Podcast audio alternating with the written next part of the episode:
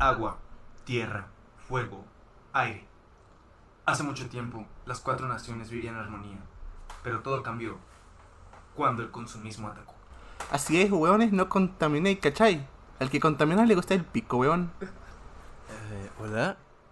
Hola, bienvenidos a Medicando Ideas. Bienvenidos al capítulo de esta semana.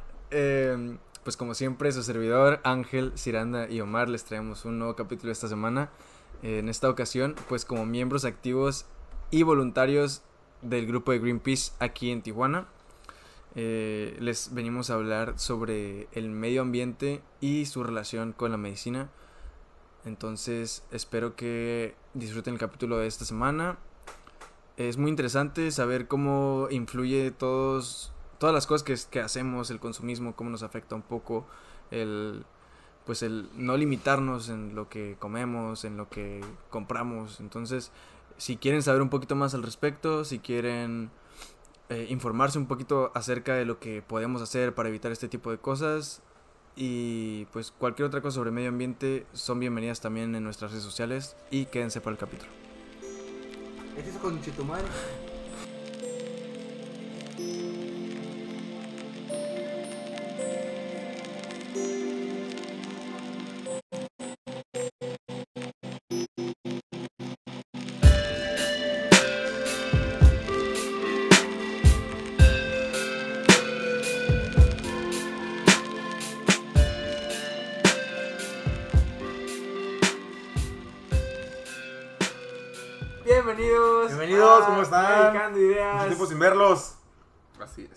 Nunca los hemos visto, pero bienvenidos, bienvenidos sean, disculpen por las estupideces de Ciranda, ya empezamos tan temprano.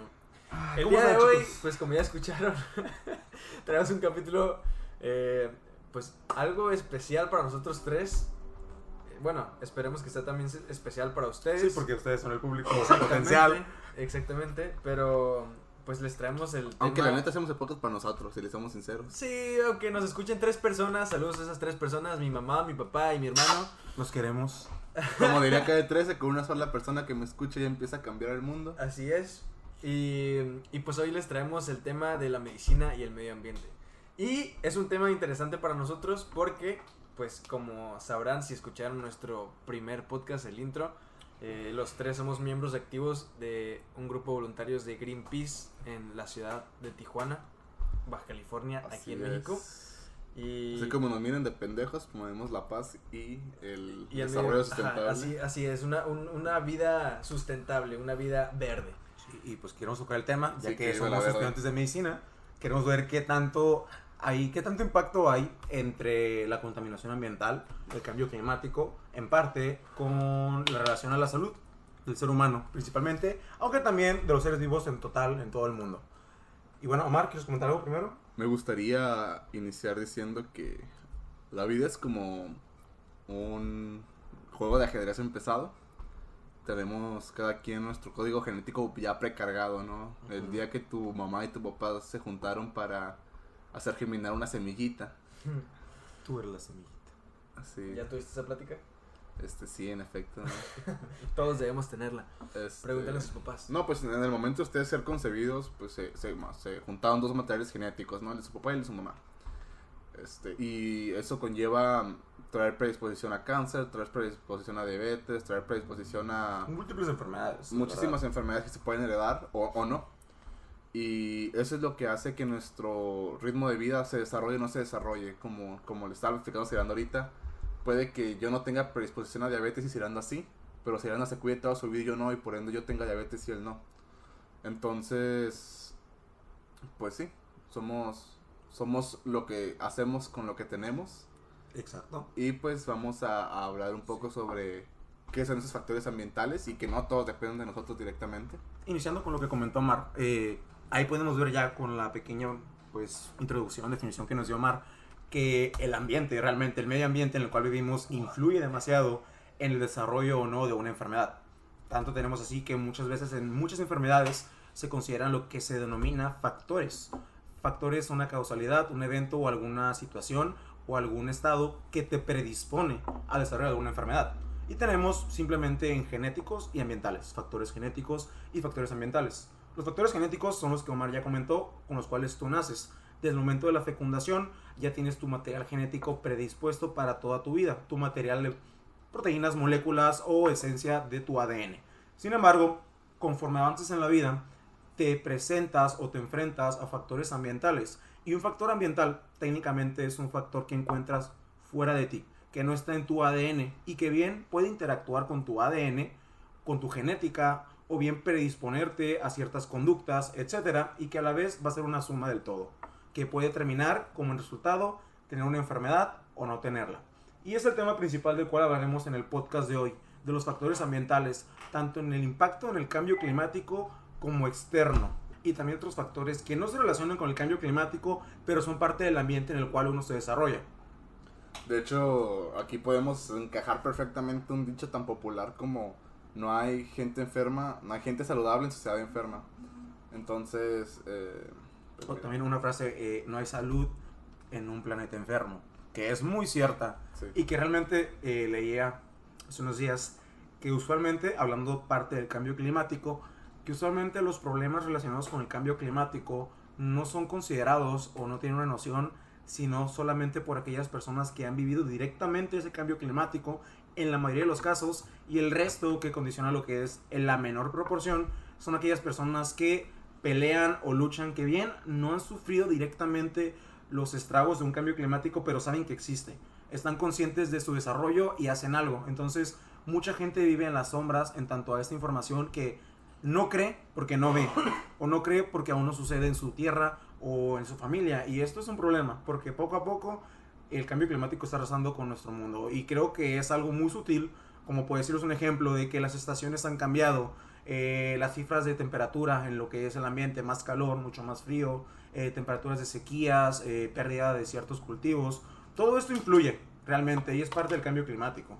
Sí, y pues creo que nuestra sociedad también está muy limitada a la incorporación de distintas disciplinas ambientales. Y por ejemplo, pues hoy en el podcast lo vamos a relacionar un poco con la medicina, ¿no? Pero eh, creo que sí es muy importante ir incorporando ese tipo de, de cultura, no solamente en, en- o en carreras clínicas o en carreras de, de, de la salud, ¿no? Sino Cualquier carrera. pues, no sé, mercadotecnia ambi- ambiental, marketing ambiental, administración eh, ambiental, o sea, todo, pues derecho también tiene algo así. negocios, por ejemplo, administración de empresas, ir dirigida a lo que son estrategias ambientales o proecológicas, que no Sí, simplemente pues, sean... Pues de hecho está este, la Agenda 2030 maneja lo que se llaman ODS, que son los Objetivos de Desarrollo Sustentable. Este, Así es, y creo que pues es suma, suma, sumamente importante que se vaya incorporando esto, porque a pesar de que si yo conozco bastante gente que, que está interesada en este asunto, y- igual es porque me he rodeado de, de ese tipo de gente y porque yo soy así, ¿no? Eh, pero creo que sí hay mucha gente que no tiene esta cultura todavía, eh, que, que debemos cambiar eso porque pues son problemas que pronto ya no, no van a tener un, un- un modo de reversa o un- algo reversible, entonces tenemos que proyectarnos eh, con soluciones y con cosas que en realidad sean de impacto para encontrar ese tipo de soluciones. ¿no? Pues bueno, me gustaría comenzar viendo un poco la integridad de la salud de la persona desde su psique, eh, tomando un concepto eh, por parte de la Asociación Americana de Psicología, el cual es un concepto que denomina ecoansiedad. Eh, creo que por lógica podemos definir o podemos decir como que qué trata la ecoansiedad. Omar, ¿qué dirías tú? ¿Qué? Ecoansiedad. Sí. Primero te invito a ti, escucha, que te formules una definición o qué se te viene a la mente al escuchar el término ecoansiedad. Pues yo, yo no conozco el término directamente, entonces este, lo primero que se me viene a la mente son dos cosas. Una, personas que les interesa el cambio climático y que les da impotencia el no poder generarlo. Este, y la otra sería cuestión como que, am, como hay tanta contaminación a lo mejor del ambiente y sabes que no es bueno salir para tu salud y te quedas en tu casa hasta que, que te, el medio ambiente y su contaminación te limiten actividades que te gustan hacer y pues por ello te causa ansiedad. Ok, Ángel, ¿qué se te viene a la mente con el término de ecoansiedad? Pues mira, la ansiedad es un temor irracional eh, pues a cierto, a cierto aspecto y pues la ecoansiedad no es no difiere tanto, no es como un terror hacia un cataclismo ambiental o algo, algo así. Sí, algo así, de hecho, La Eh, leíste, lo leíste. dándole la definición de la APA, eh, un poco similar, que es un temor crónico a un cataclismo ambiental. A huevo, a huevo. Como dijo Ángel, la ansiedad corresponde en cierta definición como un temor a manera crónico y en este caso muchas veces sin fundamentos, principalmente, o el fundamento que le inició se ha terminado, pero esa ansiedad o ese estado de alerta eh, persiste. Entonces, la ecoansiedad es ese temor crónico por lo que es un futuro o un probable cataclismo eh, ambiental. Se causa o es principalmente causado por observar los impactos que se generan por el cambio climático que en su gran mayoría son irrevocables o realmente son muy poco reversibles. Y por lo tanto hay una preocupación por el futuro de la humanidad. Más afuera del futuro propio se genera un futuro por las futuras generaciones. Y entonces, por ejemplo, podemos pensar que hay personas histéricas que defienden, por ejemplo, el tema del tradicional popote y las tortugas, o el tema de la quema de combustibles, contaminación de agua, etcétera. Claro, claro. Pero es algo que ocurre y realmente se va viendo más frecuente en la población porque ahora el cambio climático está resonando más tanto en medios sociales como en redes sociales, como en medios de comunicación. Es ya un tema de interés y un tema que muchas empresas ya están tomando en cuenta en sus estrategias para llegar a las personas. Y mira, pues la ansiedad obviamente es un problema, que eh, es, un problema De hecho, psicológico. si- eh, sin embargo, yo veo la ecoansiedad, dijiste. Ecoansiedad. Ecoansiedad, no, no, no la veo tanto como un, como un problema, ¿sabes? O sea, me encantaría que todos sufriéramos ese, ese tipo de, de ansiedad. O sea, Y no, no algo irracional que cause, o sea, como problemas mayores, pero, pero, o sea, incluso creo, ay, Greta Thunberg dijo algo muy, si no conocen a Greta Thunberg, es una estudiante, una joven de, de Suecia, Activista. que, ajá, activista ecológica, eh, que realizó un movimiento donde todos los viernes eh, marchaba por el cambio climático para que los gobiernos emitieran nue- nuevas leyes o nuevas eh, diligencias para que, pues, evitar el cambio climático, ¿no? Y dijo una vez una, ¿Frase? una frase que decía los que los adultos siempre están eh, diciendo que quieren dejar esperanza a, la- a la- a las nuevas generaciones que, que siempre tienen que que tienen el deber de dar esperanza a las nuevas generaciones. Pero yo no quiero su esperanza yo quiero que entren en pánico eso es, eso es lo que digo o sea yo quiero que entren en pánico porque esto o sea, esto es una emergencia no Es- esto no se debemos cambiarlo. Ujú. y, y, y sí, es, eso, eso, a eso voy con, con el que me encantaría que mucho, mucha gente más, o sea, porque yo la verdad sí padezco este tipo de ansiedad, eh, me encantaría que mucha gente lo pensara de esa manera, o sea, como que necesita, necesitamos hacer algo ya, no, no estar tranquilos como que, ok, sí hay gente que está haciendo, qué bueno que está haciendo, no me corresponde a mí, pero la verdad es que nos corresponde a todos. Algo paradójico es que, y ya lo mencionamos en algún, en algún podcast, que si si soy sincero no, no recuerdo cuál es, que la gente normalmente que tiene más dinero es la que acude más al doctor. Y ciertamente toda la población, to- no hay persona que no se preocupe por su salud, solo que la gente que tiene dinero se preocupa en instancias más este, preventivas y la gente que no tiene para costear visitas médicas lo hace más a, a nivel este, necesario. Entonces, pero este tipo de gente que se cuida demasiado y que cuida por su salud son normalmente las que pues tienen los medios de producción más grandes, ¿no? Y ojo, Consumen no, más. no, no es este propaganda este comunista, pero el, el, yo muchas veces me han dicho este contra cuando me han visto luchar por el medio ambiente que los los las, acti- a las actividades este como pequeñas pequeñas como no usar popotes como juntar basura no ayudan y, y yo les he contestado que para ser un activista ocupas ser consecuente o sea ocupas Congruen- congruencia. ocupa ser congruente, o sea, si pides a las empresas que dejen de producir plástico de un solo uso, pues, güey, ¿cómo, Entonces con tú qué? debes dejar de consumirlo. ¿no? Exacto. Entonces, ese tipo de, de, de actividades que no podemos controlar directamente nosotros, que es una lucha titánica, pues son las, las que afectan, ¿no? En mayor instancia, y pues normalmente es la gente que tiene dinero, la que se preocupa más por su salud, entre comillas. No, y también, por ejemplo, el Güey, tema ¿por de los plásticos. El tema de los plásticos, por ejemplo, que está tan metido en nuestra vida diaria, técnicamente hay plástico en cualquier lado que veamos. Algo de plástico, algún utensilio, alguna relación con la alimentación, con la cocina, con el transporte, etcétera, es plástico. Y aquí es el problema, o sea, que muchas veces piensan que cuando uno eh, aboga por el medio ambiente, tiene que dejar todo eso y pues técnicamente es de que si te miedo a utilizar una botella, un termo hecho de plástico, o utilizar es como que, ¿cómo tú me vienes a decir eso cuando pues por ejemplo usas un termo de plástico o te han visto comprar algo en la tienda, una bolsa de algún alimento, que bien tiene un envase o una envoltura de aluminio, de plástico, etcétera. Eh, hay una frase muy padre que me ha gustado que explica como Entonces, o al menos si yo quiero luchar por el analfabetismo, no tengo que tener educación.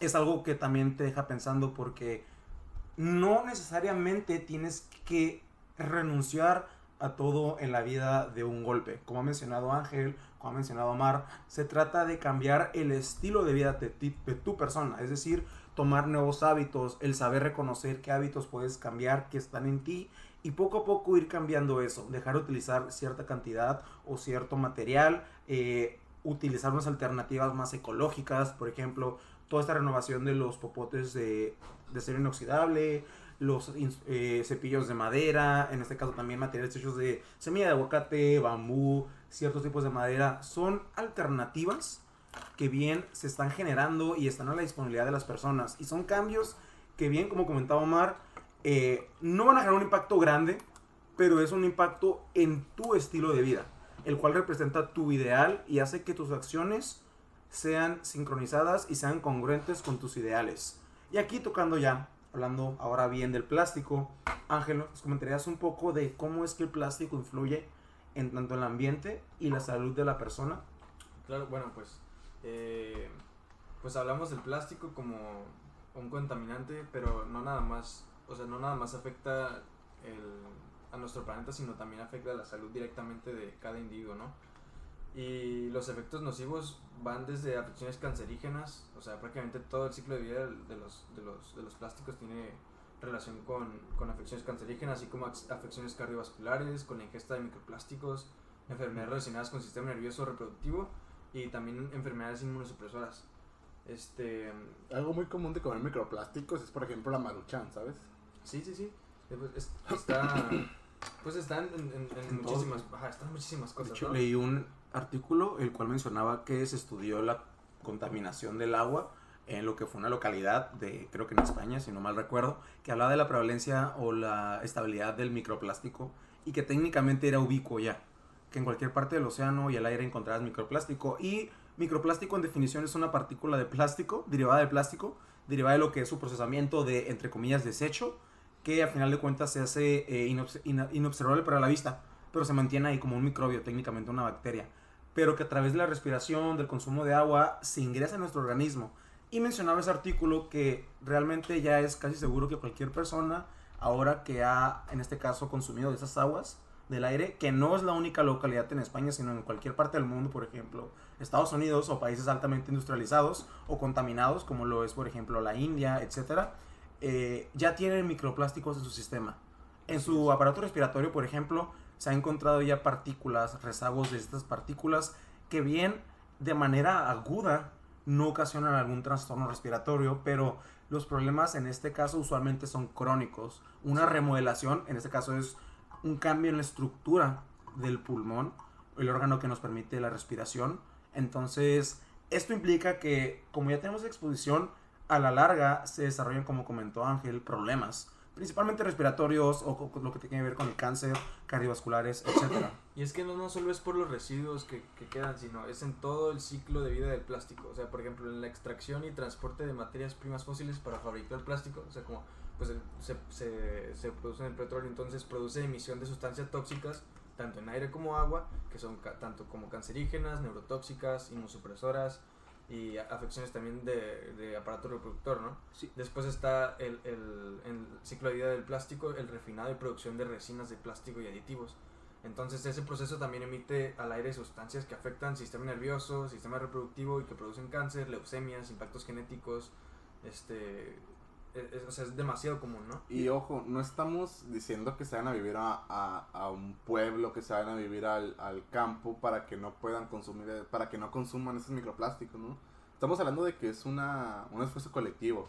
Por ejemplo, les voy a poner el ejemplo del veganismo. Este, sin, dejando de lado el sufrimiento animal, que digo es un tema interesante, pero ahorita no, no, no entra. Hablando ambiental, ambientalmente. Sí, por ejemplo, la, la cuestión del veganismo este, ayuda mucho a que no haya erosión de los suelos y no haya emisión de metano por, por la carne. Pero si la gente consumiera carne este, de la manera que se debe, no hubiera una sobrepoblación, sobreproducción Sobreproducción, sí. de carne. A menor demanda, no. menor producción. Exacto, no debería de necesitarse el veganismo para contrarrestar este, este, el mal que produce el metano. Entonces, si todos fuéramos un poquito conscientes nada más, este, no nos acabaríamos ya los recursos del 2020 en esta fecha. Exactamente, o sea, y por ejemplo, desde mi punto de vista, a mí me encanta comer carne, ¿no?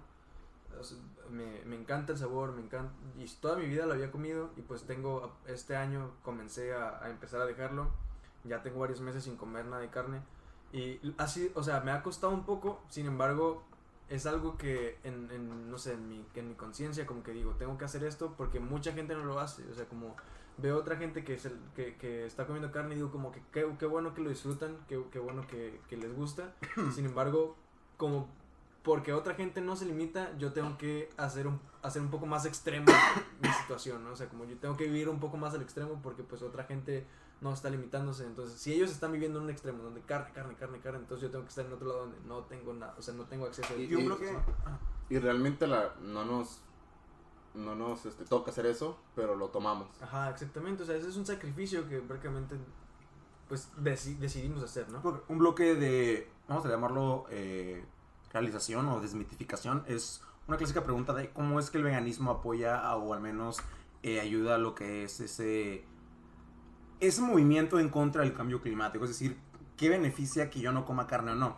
Si bien el impacto no es el directo, que consideras como que, ay, la vida de los animales, que sí es importante, pero también es el trasfondo de la producción de esta comida. El hecho de, como sector- comenzaba, sí, el sector la demanda. es, el, es el, el- la segunda industria, no, la tercera industria más contaminante de nuestro planeta. Contamina con metano. Los pisos que pueden ser para agricultura se echan a perder por El la erosión del es ganado. como, no sé, tres El veces uso- más contaminante que el dióxido de carbono. y las vacas en sus pedos, técnicamente sus gases, lo eliminan. Sí. Y las vacas son grandes productores. De hecho, Burger King, no sé si lo vieron recientemente, generó una nueva propaganda sobre alimentar sus vacas, de las cuales consumían la carne, con productos de limón, algo así, que no generaban la misma cantidad que una vaca ordinaria de metano. El cual es un movimiento que bien es como que, ok, Burger King se está dando cuenta de algo. O sea, los es- no puedo dejar- consumidores están exigiendo que se regule la producción, por ejemplo, de carne.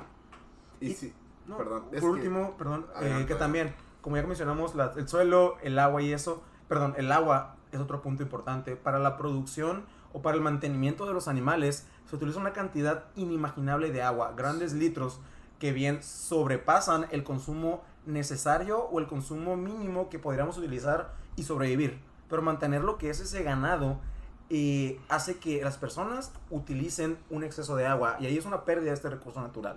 también hay un exceso de agua, por ejemplo, en la producción de la fórmula este, para los bebés.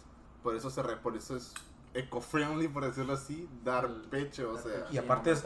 Hablando médicamente es súper Ah, mejor la pues, lactancia claro, materna o sea. que dar fórmula. Bueno, hay, hay, una, hay una filosofía por ahí, la verdad es que ahorita desconozco, pero es de un científico que hablaba de la Tierra como la Gaia.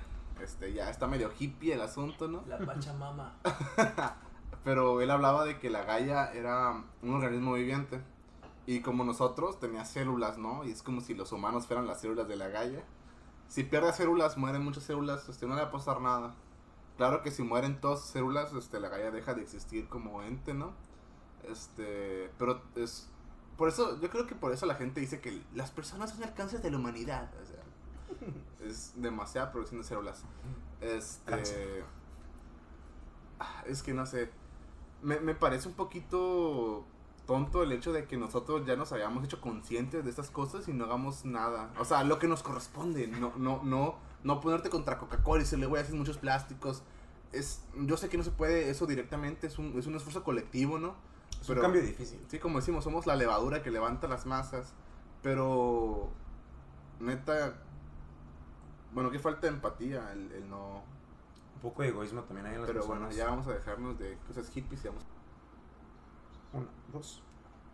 Y pues continuando también con el, ciclo de vida del plástico, pues tenemos la exposición continua a contaminantes acumulados en las cadenas alimenticias, como ya lo habíamos dicho, a través de suelos agrícolas y en la cadena alimenticia acuáticas, eh, por contaminación de agua, obviamente. Y esto genera nuevas oportunidades para que el plástico llegue al cuerpo. Eh, consume productos envasados de plástico.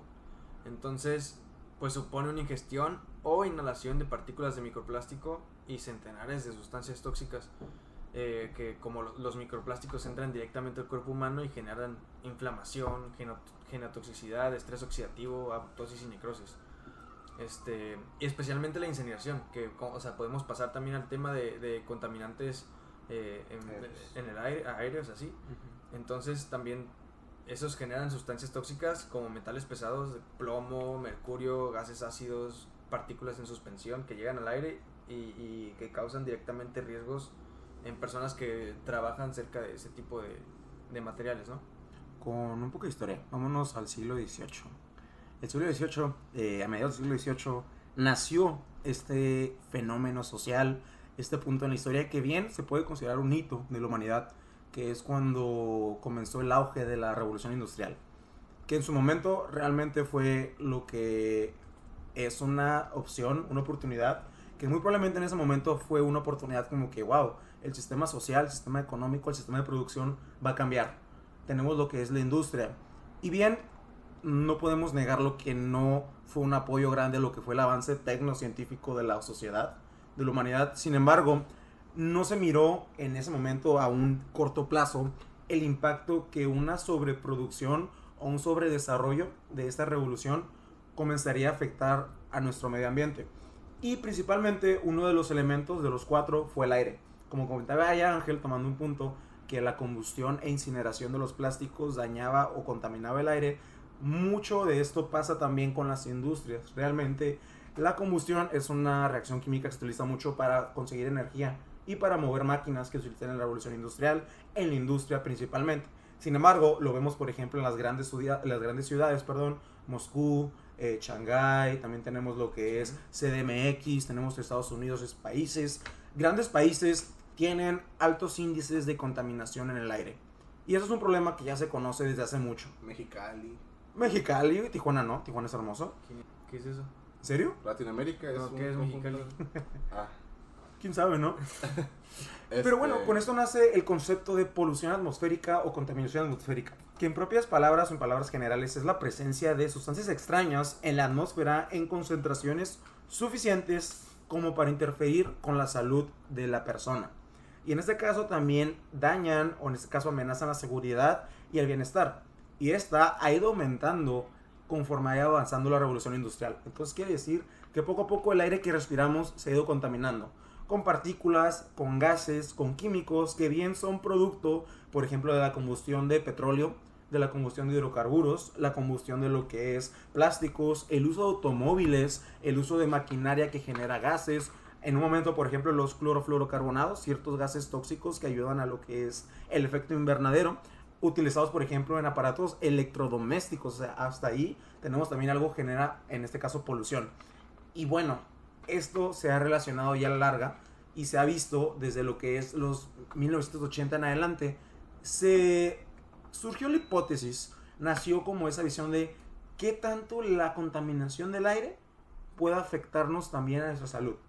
Y bien, se ha demostrado que sí, es muy relacionado proporcionalmente la contaminación del aire en el cual tú vives y el riesgo de infecciones respiratorias. Por ejemplo, tenemos que hay gases eh, oxidantes, gases en este caso genotóxicos o citotóxicos que técnicamente son dañinos para las células, dañinos para lo que es el ADN, el genoma de una persona, como el óxido de nitrógeno, como lo son óxidos de azufre, como lo que son ciertas formas reactivas de oxígeno que bien generan daño a nivel celular en nuestro aparato respiratorio. Irritantes, químicos, por ejemplo, también muy famoso en los automóviles, el monóxido de carbono. Hay intoxicaciones por monóxido de carbono en ciudades o en uso recurrente de automóviles que bien pueden ser llegar a ser letales. Y con esto- Saludos a nuestro presidente y al combustóleo, por ahí. Mm, como sóleo, no, de hecho sí, güey. Sí, completamente relacionado. Y bueno, contando esto, o sea, ¿qué pedo o qué onda con esto de la contaminación del aire? Técnicamente eh, se ha visto que en ciudades con aire contaminado a grandes concentraciones de partículas suspendidas, que en este caso son partículas que pueden meterse a lo que es el aparato respiratorio, hay mayor incidencia, mayor prevalencia de casos de asma, eh, de en este caso hospitalizaciones por neumonía, que son infecciones del aparato respiratorio. Tenemos también más consultas en neumonología y más consultas de urgencias por cuadros agudos de enfermedades respiratorias, como asma o bien EPOC. Eh, pues según la OMS, estos son datos de la OMS, 34% de las muertes prematuras anuales son atribuibles a la contaminación del aire interior causadas por combustibles sólidos y se producen por accidentes cerebrovasculares. Y uno podría pensar, al menos con esta información, podría ser o podría surgir la pregunta de, ok, o sea, bien, ya me comentaste el problema. Eh, puedo saber que a mayor contaminación del aire hay mayor riesgo de padecer. De, de hecho, hay veces que en China ni siquiera es recomendable salir a la calle, ¿no? De la Sí, hay días que como que no salgas porque Eso es hoy... toque de queda porque si sales hoy te va a dar una pinche neumonía o algo así. Y por ejemplo, es como. A veces es caro mantener, por ejemplo, qué estrategias puedo yo hacer para prevenir esto, para prevenir la contaminación del aire. Y bueno, uno podría pensar como que, ah, un filtro de aire, por ejemplo, en mi casa. Que bien, creo que no todos podemos, ah, en este caso, soportar economi- Exacto, costearlo. Y pues. No puede llegar esa ansiedad, ¿sabes? Creo que a partir de tiempo llegar esa ansiedad de, ok, hay un cambio del aire que estoy respirando y tengo un mayor riesgo de enfermedades. Puede generar ese miedo subyacente, ¿sabes? Ese miedo latente que dice, me puedo enfermar, me puedo enfermar, me puedo enfermar. Y bien, ¿qué estrategias podemos tomar? Si es que no podemos costear un filtro de aire, por ejemplo, eh, como ya comentaban mis compañeros en China, eh, el uso de cubrebocas realmente a veces es bueno, el uso de cubrebocas filtrantes o las famosas máscaras filtrantes que utilizan en las películas, así como Pues yo creo que en un estado radiactivo, güey. que de ahora en adelante creo que va a ser muy normal ver a gente afuera con cubrebocas, ¿no? Sí, súper normal. O sea, no, no creo que sea algo raro, o sea, no, no creo que esto acabe pronto, pero cuando acabe, no sé, en un par de años, creo que se va a seguir viendo que- gente con cubrebocas afuera. Qué loco, ¿no? Que ya llegamos a un punto en el mundo que no podemos estar ni siquiera pues, Como nosotros solos, sin nada, como Wally, ajá. Sí, O sea, ya tenemos que estar aquí con cubrebocas, si no nos vamos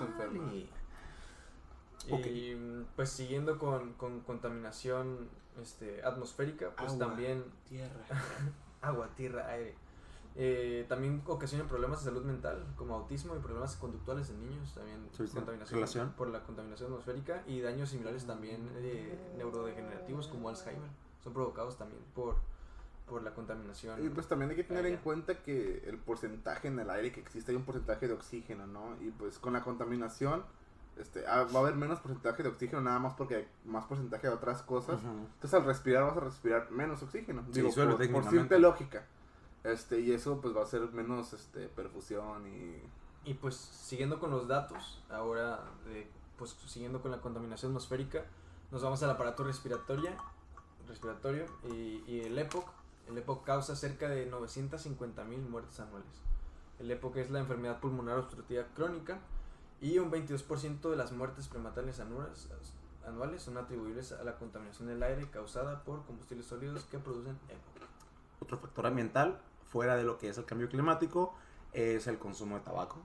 Creo que un hábito de vida de los que fumadores activos, fumadores frecuentes, es el tabaquismo. Eh, el hecho de consumir tabaco muy frecuentemente por día, cajetillas casi, dos cajetillas al día. Hay personas que hacen eso. Y es un gran eh, factor que te predispone a desarrollar la enfermedad pulmonar obstructiva crónica y Y posteriormente cáncer de pulmón, que mu- muchas veces los más agresivos 6% de las muertes prematorias anual- anuales ¿Son por cáncer? Son por cáncer de Ah, pulmón. No, y ¿a aquí quiero mencionar la publicidad, güey. No, la es son- publicidad de los cajetillas de cigarro. Ese estoy paradójico, ¿no? Sí, por ejemplo, las cajetillas de el ratón o del bebé O de la larga. o de la larga, sí. Y es como que la gente dice, ay, voy a elegir la cajetilla del ratón porque me gusta el animalito. No, miré que O el de los desde que, negros. Desde que Malboro puso las imágenes de lo que hacía el, el, el tabaco, se empezó a vender más, güey. No fumen, chavos, está mal. Daña la larga. Bueno, como quieran, pero pues yo les consejo que no fumen. Pero también, eh, ¿Qué? hagan de cuenta que los pulmones, usualmente en lugares donde hay mucho carbono, o dióxido de carbono, o partículas que tienen carbono, eh, tienden a mancharse de negro. Ah, sí. una enfermedad conocida en general como neumoconiosis, que es la inhalación de algunas partículas. Y se ha mostrado que en personas que bien viven socialmente en una sociedad eh, con aire contaminado, Vivimos en una sociedad. sociedad, pero que no tienden a fumar, que no tienden a, en este caso, a exponerse directamente con nicotina, con algunos gases como lo es el tabaco, como tal el cigarro, aún así se ha mostrado que sus pulmones tienen este acúmulo de partículas. Y están así porque, bien, no fuman directamente, pero están expuestos al humo. Al humo de tabaco y también al humo de lo que es contaminación por, las, por los automóviles, por las empresas que viven alrededor, etc. Y esto quiere decir que llegamos a un punto donde, pues, ya ni siquiera podemos respirar aire limpio. Y qué bueno que lo mencionas, Iranda, porque siguiendo Qué con bueno los datos. Eh, ¡Qué casualidad! Seguimos con los datos y 500, 510 mil muertes anuales son ocasionadas por la neumonía, es decir, 12% de las muertes prematuras anuales son atribuibles a la contaminación del aire interior causada por combustibles sólidos que se producen por neumonías. Madres. Así es, 12%. Estamos hablando de 22% de EPOC, 6% de cáncer, 12% de neumonía. De hecho, también hubo un fenómeno de la lluvia radioactiva con eh, intoxicación, y en este caso fue la contaminación del aire, del agua de la atmósfera, se juntó junto a lo que fueron ácidos sulfúricos, en este caso gases irritantes de las mucosas, el revestimiento de tus vías respiratorias, y usualmente se desarrolla este fenómeno de la lluvia ácida, que bien eh, es lluvia, como dice, ácida, pero un ácido que corroe en un material, eso ocurre con lo que es la piel, técnicamente la irrita, la daña, y una exposición a la larga, como menciona Ángel, te puede predisponer principalmente a enfermedades cancerígenas. Así es. Y bueno, chicos, ¿algo que más quieran comentar sobre el aire?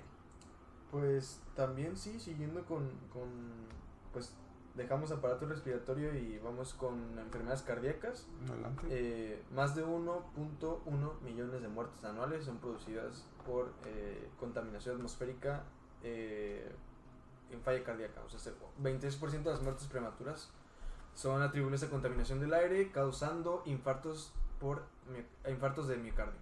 Entonces, este, pues es incluso más que, que de aparato respiratorio, también pues en aparato cardiovascular, infartos al miocardio, también pueden causar arritmias, pueden causar fallo congestivo cardíaco, que son evidencias consistentes relacionadas con contaminación atmosférica y mortalidad y morbilidad cardiovascular. Creo que está muy relacionado eso con la hipoxia que se genera en la EPOC. Por ejemplo, la hipoxia es una baja cantidad de oxígeno en tu sistema, principalmente. Entonces, usualmente esto tiende a desarrollar lo que se conoce como hipertensión pulmonar, que es una hipertensión dentro del sistema de vasos sanguíneos del pulmón.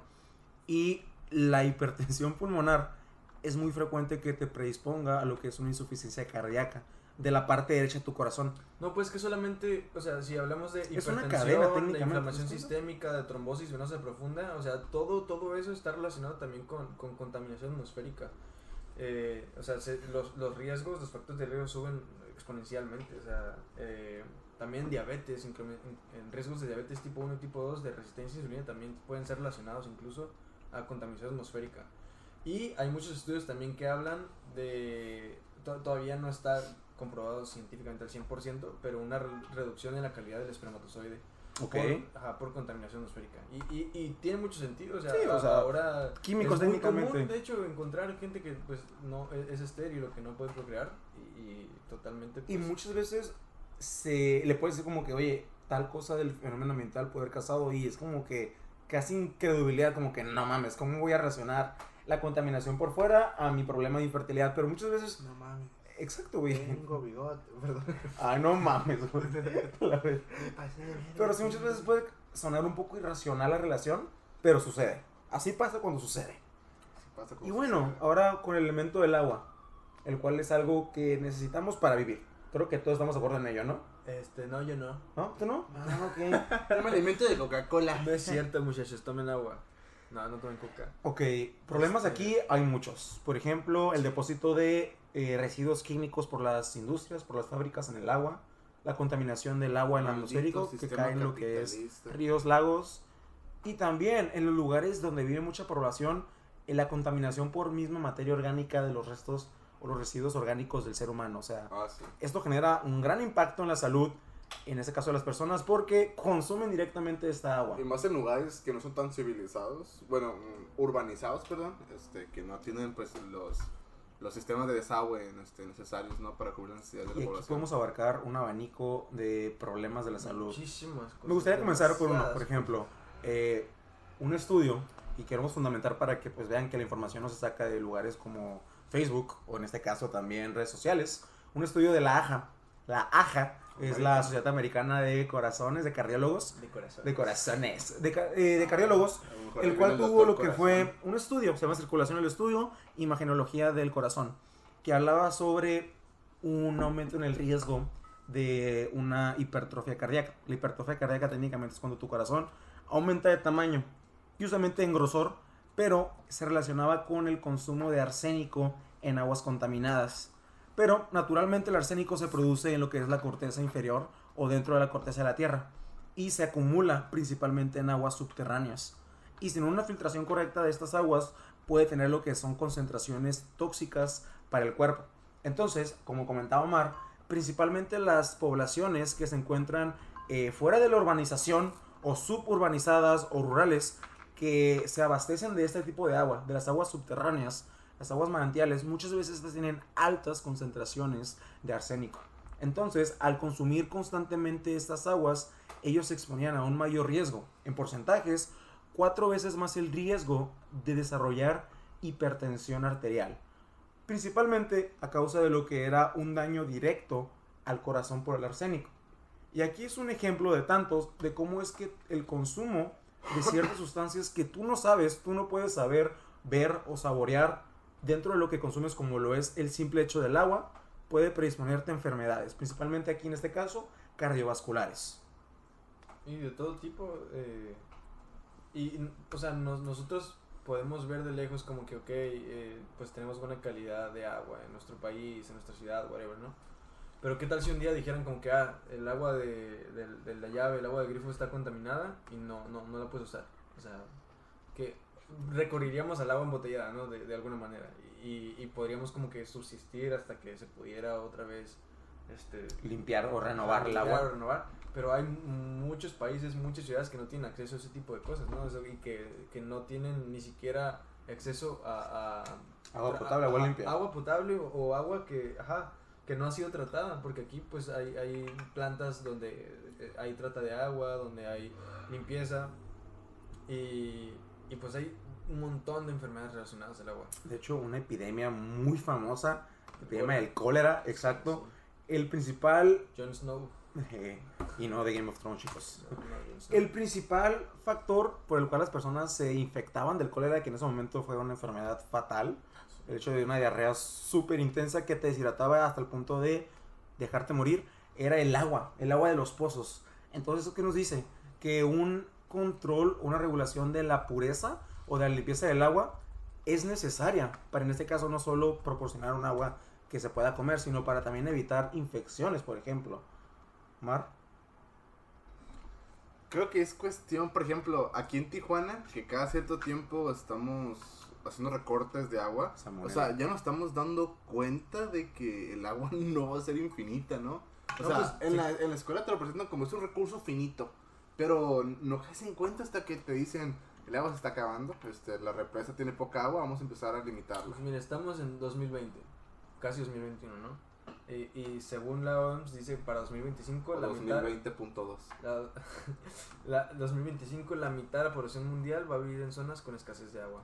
¿Y qué se va a hacer ahí? Eh, exactamente. O sea, el, el, el agua tras, contaminada puede transmitir un montón de enfermedades. Y no, o sea, no nada más escasez de agua, sino escasez, escasez de agua, o sea, a menor agua también, pues vamos a recurrir a agua que no va a ser tratada. O que, o sea, si no tenemos acceso a agua potable, agua que esté limpia, pues vamos a, o sea, tenemos Tengo miedo agua, es el líquido vital. De que el panorama sea como Mad Max.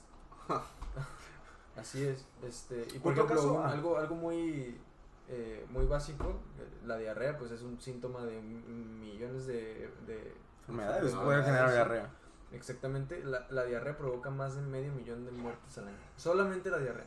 Y sobre todo siento que, eh, por ejemplo, son en niños o personas, en este caso, con problemas de la alimentación, ¿sabes? Que comen algo infectado, contaminado. Sí, pues tiene que ver con, la, con el cólera, con disentería, fiebre tifoidea, poliomielitis, que son todas. por- Igual, otro tema que no hemos tocado es que la misma contaminación Hashtag. afecta a las especies.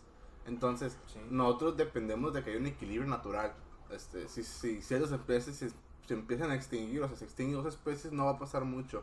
Pero si se extinguen más y más especies, la cadena alimenticia se va a, a transformar en algo medio bizarro. La gente, la gente, a ciertos animales ya no va a tener este, a qué animales comer y por ende van a recurrir a comer otros animales y va a haber un desastre de plagas, va a haber un desastre de, de cuestiones de animales que invaden zonas urbanas y atacan personas, o sea, neta, este es un impacto tan grande que, que no dimensionamos ni siquiera. Me gustó mucho este tema que tocaste, Omar, y quisiera comentar algo al respecto, ya que estamos hablando del agua, por ejemplo, la cadena alimenticia. El contaminar un elemento también altera no solamente lo que es el elemento como tal, ese recurso natural, sino que también afecta a nivel ecológico, ambiental, ecosistema, etc. Y la cadena alimenticia, que somos parte de ella, que usualmente nos encontramos en los eslabones más eh, prodigiosos, tenemos las habilidades para ser de los principales cazadores técnicamente, hablando en términos así técnicos. Y por ejemplo, en Golfo de México, en lo que es este país de México, eh, teníamos que las aguas contaminadas de mercurio, en este caso, contaminaron lo que fue la costa o el mar donde se pescaba cierto tipo de camarones. Y muchos de estos camarones, en ellos se encontraban altas cantidades de mercurio, el cual sabemos que es un metal tóxico para el cuerpo humano. Entonces, varias intoxicaciones por mercurio se vieron en las personas gracias a que consumieron estos camarones que estuvieron expuestos al mercurio del agua. Se dan cuenta cómo desde el punto de depositar mercurio en el agua, este se va a distribuir por todo lo que pueda. Y el caso de que los animales de los cuales nosotros consumimos se expongan, se alimenten o técnicamente se adhieran a este mercurio hasta que llega a tu plato y tú no te vas a poner a revisar con un con un, medidor de sí, un exacto, un medidor de, por ejemplo, mercurio, realmente no sé si hay, estoy hablando aquí por simplemente analogía. No vas a revisar qué tanta proporción de mercurio tiene, no lo haces. No tenemos también esa cultura de saber de dónde vienen nuestros alimentos, No, a- que es un punto importante Mira, también. eh, Esta que tocaste, este. Estaba viendo un documental hace poquito de que en la población México, este, muchas veces te venden este, pescados que no son esos pescados. Por ejemplo, atún que no es atún, marlin que no es marlin, porque por las temporadas este, en las que los animales se reproducen, no, no, no es natural que estén todo el año disponibles. Entonces muchas veces nos dan, pues por decirlo así, gato por liebre. Sí, sí, sí. Ángel, ¿lo voy a comentar? Pues solamente que, que pues de aquí a 2025 ya sabemos que la mitad va a estar viviendo con escasez de agua y que pues cada vez vamos a tener que estar buscando más alternativas, ya sea gestión segura de aguas residuales o aguas subterráneas. También está la cuestión de Fukushima, ¿no? O sea que al- por cuestiones este de, de fuerzas nucleares, este, hay pescados contaminados que al día de hoy Ah, no se sí, pueden llegar a comer. O sea, Fukushima tiene prohibido este ser comerse con peces porque tienen peces contaminados. Tocando ese tema, Mar, qué bueno que lo tocaste. Hablamos un poquito de la energía nuclear, las pruebas nucleares, en tanto a la contaminación ambiental y cómo afecta. O sea, también puede afectar a la salud.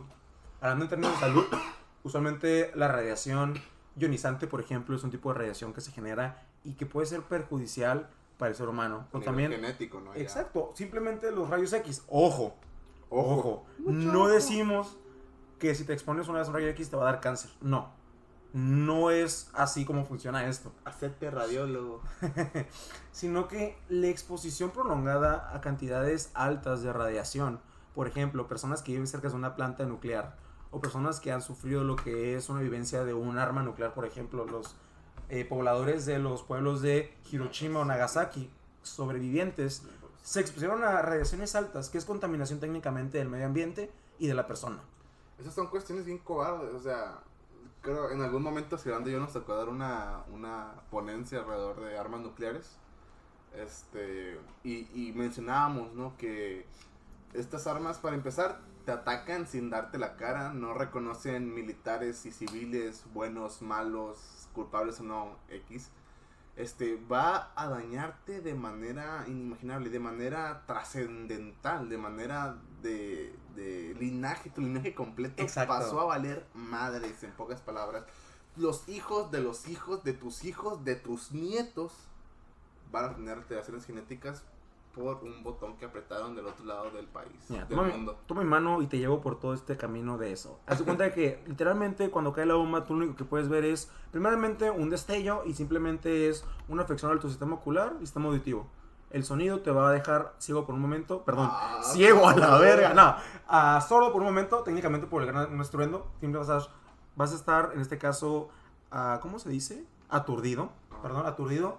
Y bien, a la larga puedes fallecer por quemaduras o altas temperaturas, simplemente tu cuerpo deja de funcionar, te mueres instantáneamente. O bien, la radiación a la cual te expones puede generarte lo que es eh, ciertos tipos de cánceres a la larga.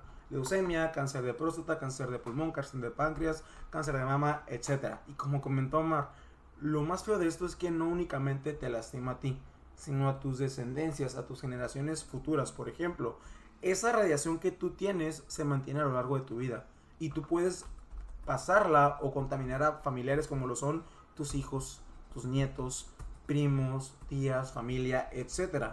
Y ahora bien, vámonos fuera del ser humano. Ahora vamos a los animales, al agua, al aire que está cerca. Este se contamina. Se contamina por lo que son las materias pesadas radioactivas. Por ejemplo, eh, el plutonio, uranio, que son de los elementos radioactivos más conocidos famosamente, se tienden a, en este caso, almacenar en las tierras, por ejemplo. Y este almacenamiento afecta, claro que afecta a los cultivos que crecen ahí, a los animales que crecen ahí, y bien amenaza la sobrevivencia de tanto la flora como la fauna, que a largas o de manera indirecta te va a afectar a ti como persona. Incluso también los espacios naturales eh, también tienen un- un- O sea, se involucran mucho también en la salud mental de, de los individuos. O sea, los espacios, los espacios verdes, las áreas verdes reducen estrés, dan más esperanza de vida, mejor estado de salud general y mental, desarrollo cognitivo, calidad de sueño, disminución en casos de cáncer. O sea, ti- tiene todo que ver también en, en- en el área cognitiva, ¿no? De Y espacios azules como mejora de salud mental, reducción de estrés, bienestar autopercibido, incluso aumento de la, de la actividad física, ¿no? O sea, no, no, no, vas a salir en un área totalmente árida a, a correr, que es diferente a salir a correr en la playa. En un parque, por ejemplo. Exactamente, es totalmente diferente, ¿no? Hay un libro que se llama La Tierra Inhabitable, en la cual... Wow. En la cual, wow, qué, libro, qué bro? librazo. ¿Quién te lo hubiera recomendado? Ah, fue Ángel, wow. ¿Ya lo No, viste? donde explica, en otro boleto, Ah. donde explica que altos niveles de dióxido de carbono se relacionan con altas incidencias y altos casos de ansiedad. Sí. Y usualmente hay ciertos problemas cognitivos como lo es la demencia. Y esto es algo que lo cual nos tiene que preocupar, es decir, hay mayor probabilidad de que yo genere a la larga un problema de mi función cognitiva, en mi pensamiento, en mi memoria y puede que en mis funciones motoras en un momento si me expongo a altas cantidades de contaminación, ya sea a nivel aéreo o a nivel en este caso en el agua o en el suelo, mis alimentos. Y aquí quisiera comentar algo chicos que habláramos sobre el conocimiento de la, en este caso, procedencia de nuestros alimentos. Claro, entonces vamos a pasar a la tierra, Ah, sí, sí, a la tierra. al tercer elemento. Este elemento. Este, ¿quieres comenzar tú? ¿Comienzo yo? Adelante, Omar. Te es muy emocionado. Pues, eh, miren, este, creo Escuchen. que tocamos, no, miren, cierren los ojos, imagínenselo. Este, vamos a hacer un ejercicio, chicos. No, no es cierto. Este, Eh, hacer- ¡Ay! ok, este paso lo voy a eliminar. Tierra, ok. Nada más piénsenlo. ¿De dónde vienen la mayoría de los alimentos? De la tierra, ¿no? Este, la tierra está involucrada en un montón de, de aspectos, desde los árboles que talamos, este, La que Pachamama. nos evita, eh, no sé, vientos muy fuertes, este, desde cuestiones de los suelos para poder hacer una casa, los suelos para poder este, hacer nuestros alimentos, tener ganado, o sea, obviamente la tierra es necesaria, ¿no? Pero la tierra árida, la tierra, digo, la tierra este, fértil, que no sea árida, porque si una tierra fértil, pues no podemos vivir solo de carne. Entonces, Muy cierto. muchas veces las personas, este, las grandes empresas encargadas de la producción de alimento, pues para evitar que los insectos este, devoren sus cosechas, usan muchos pesticidas, Pesticidas. usan muchos plaguicidas, este, que afectan a la tierra, afectan al ciclo del nitrógeno, o nada más cosechan maíz y no cosechan alimentos que le den nitrógeno a esa tierra y se vuelven infértiles las tierras, este, todos esos desechos este, químicos son arrastrados por la tierra, absorbidos y terminan en agua, en manantiales.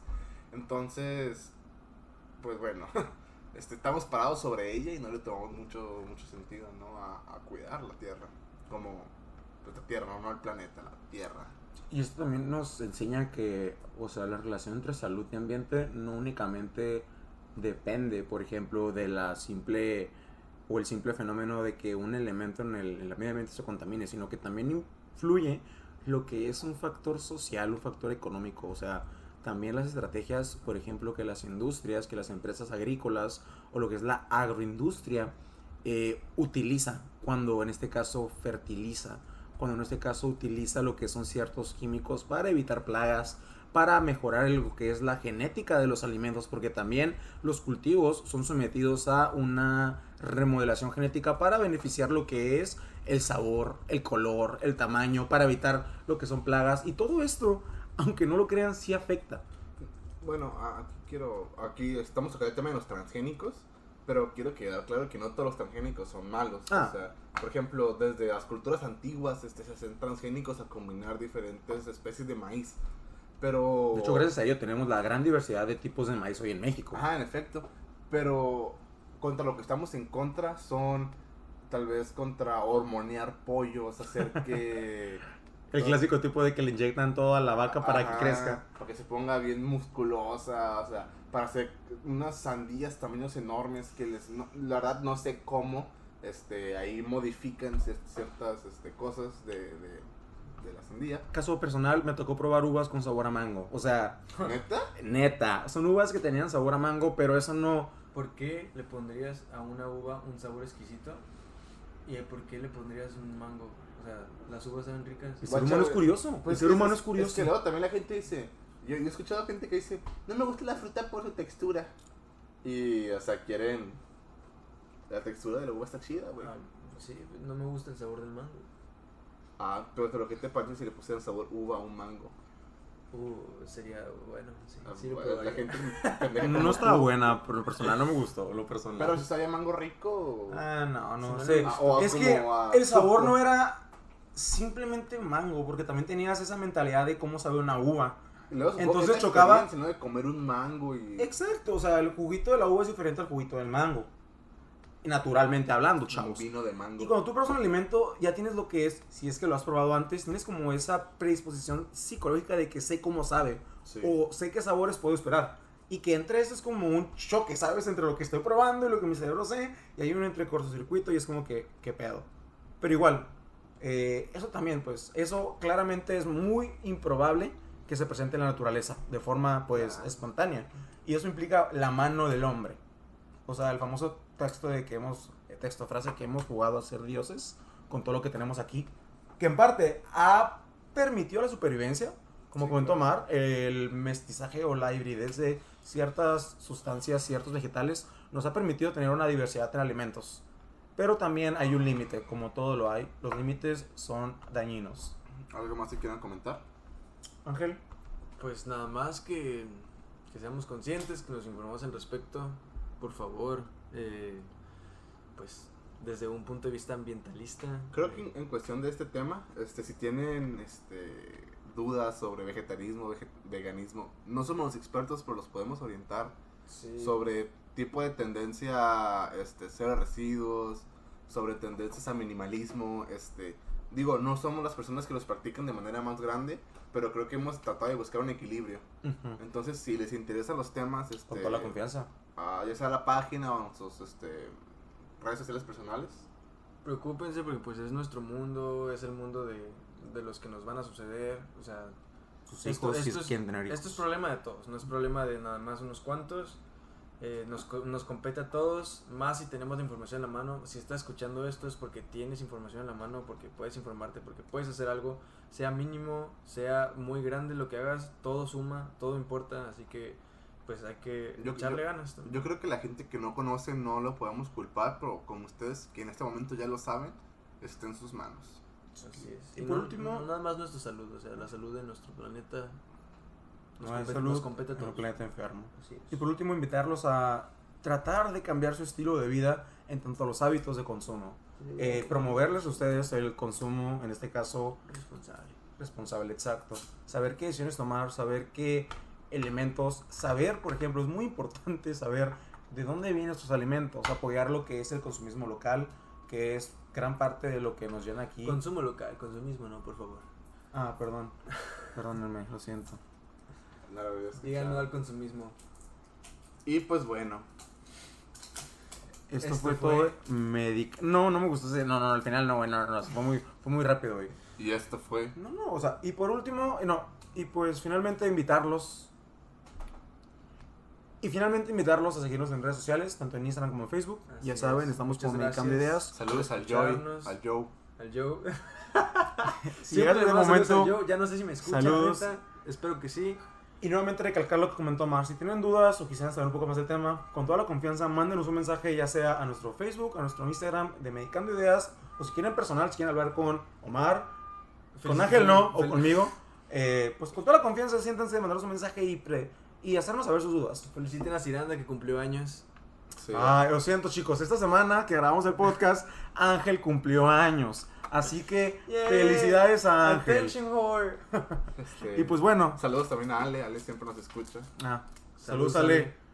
Ajá. Y No sé quién es bueno, gracias por escuchar eh, su podcast favorito. Este, Y esto fue chicos. Recomiéndenos, recomiéndenos, por favor, que suban nuestras views. Por favor, les no pagamos, les pagamos. Y bueno compañeros, hay que decir esto fue. Medicando Ideas. Adiós.